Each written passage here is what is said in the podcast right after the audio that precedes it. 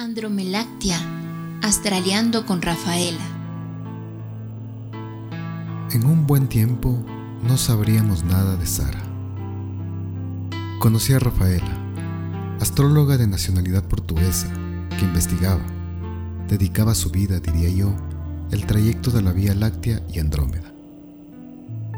Estudios afirman que aproximadamente en unos 4.500 millones de años, la fusión de estos cuerpos cósmicos iniciará. La unión de estas galaxias, que no se sabe cuánto tardará, yo me animaría a decir que será entre unos 150 a 179 millones de años. Dará nacimiento a un megacuerpo cósmico, una hipergalaxia. De todas formas, en el mapa del universo, con todo y esa unión, nuestra nueva mega galaxia, Andromeláctea, no ocupará ni lo que ocupa un grano de arena en la playa. Con Rafaela, dedicábamos las noches, para Eda, aún tardes para mí, por eso de la zona horaria del lugar en que habitamos en la esfera, a pasar vista al universo visible, tomando en cuenta que Eda, cuya posición longitudinal le permitía tener una visibilidad distinta a mi posición longitudinal ambas habitantes del hemisferio oeste, con mayores y menores atenuaciones de la luz que nos llegaba de los cuerpos celestiales. Me explicaba, Rafaela.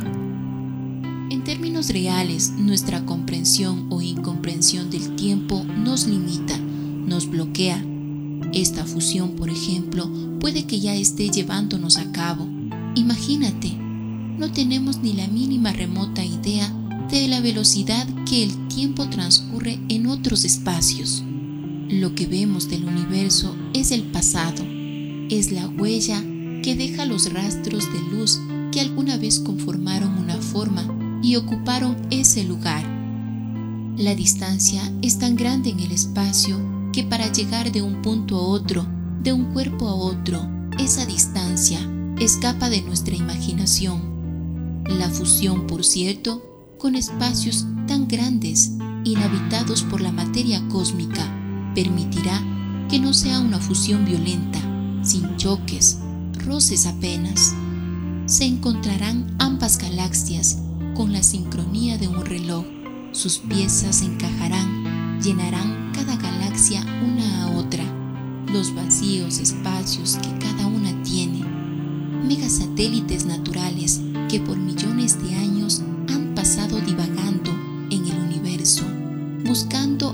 de vida, de amor, de creación, de generación, de un pasado, de una huella. Parece que me estuvieras narrando un cuento cósmico de amor. Suena a poesía, a ilusión y por supuesto a alucinación. Me describes un perfecto baile, una perfecta danza.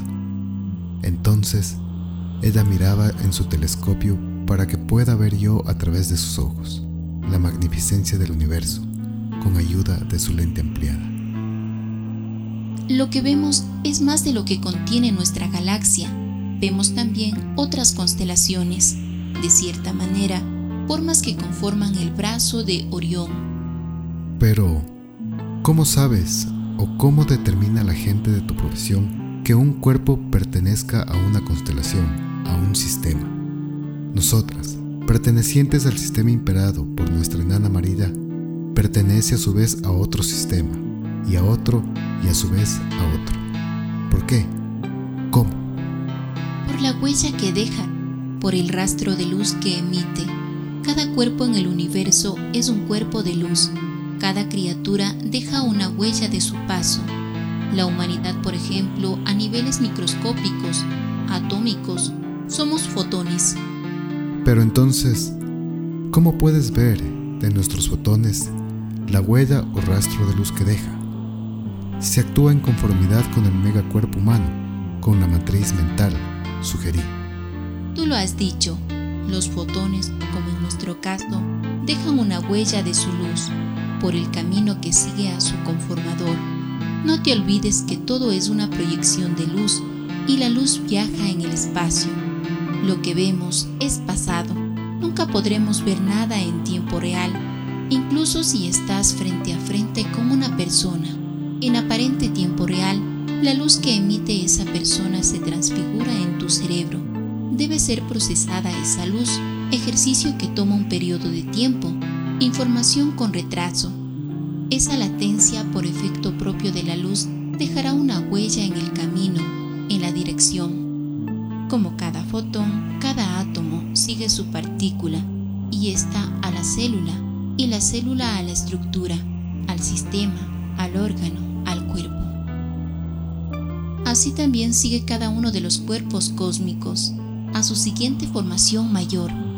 De ahí que podamos ver por su rastro de luz y la trayectoria común de varios cuerpos que, voluntaria, consciente, sinérgica, entrópica, por empatía o simplemente por destino común, ciertos cuerpos van dejando sus huellas en trayectorias similares o compartidas mientras dure esa unión ese acompañamiento expresando o dejándose leer como que formara parte de una estructura más grande. Mira que la luna no es la única forma astral que nos acompaña en el viaje de nuestra esfera. Suelen venir más lunas, más satélites. Por ciclos, periódicamente lunas enanas vienen, se van, se acercan al Sol, se dan una vuelta por Mercurio, por Venus, regresan a nuestra esfera, se vuelven a ir ¿Eres astróloga o filósofa? Sí, mucho tiene que ver. Imagínate cómo los babilonios, los filósofos griegos o romanos, sin la ayuda de los telescopios, podían habitar los estelares mantos y alcanzar tales entendimientos. Y las filosofías de Oriente Medio, ni hablar. Concluyó Rafaela. Renacía mi amor al cosmos, a las estrellas, a las esferas me compré un telescopio.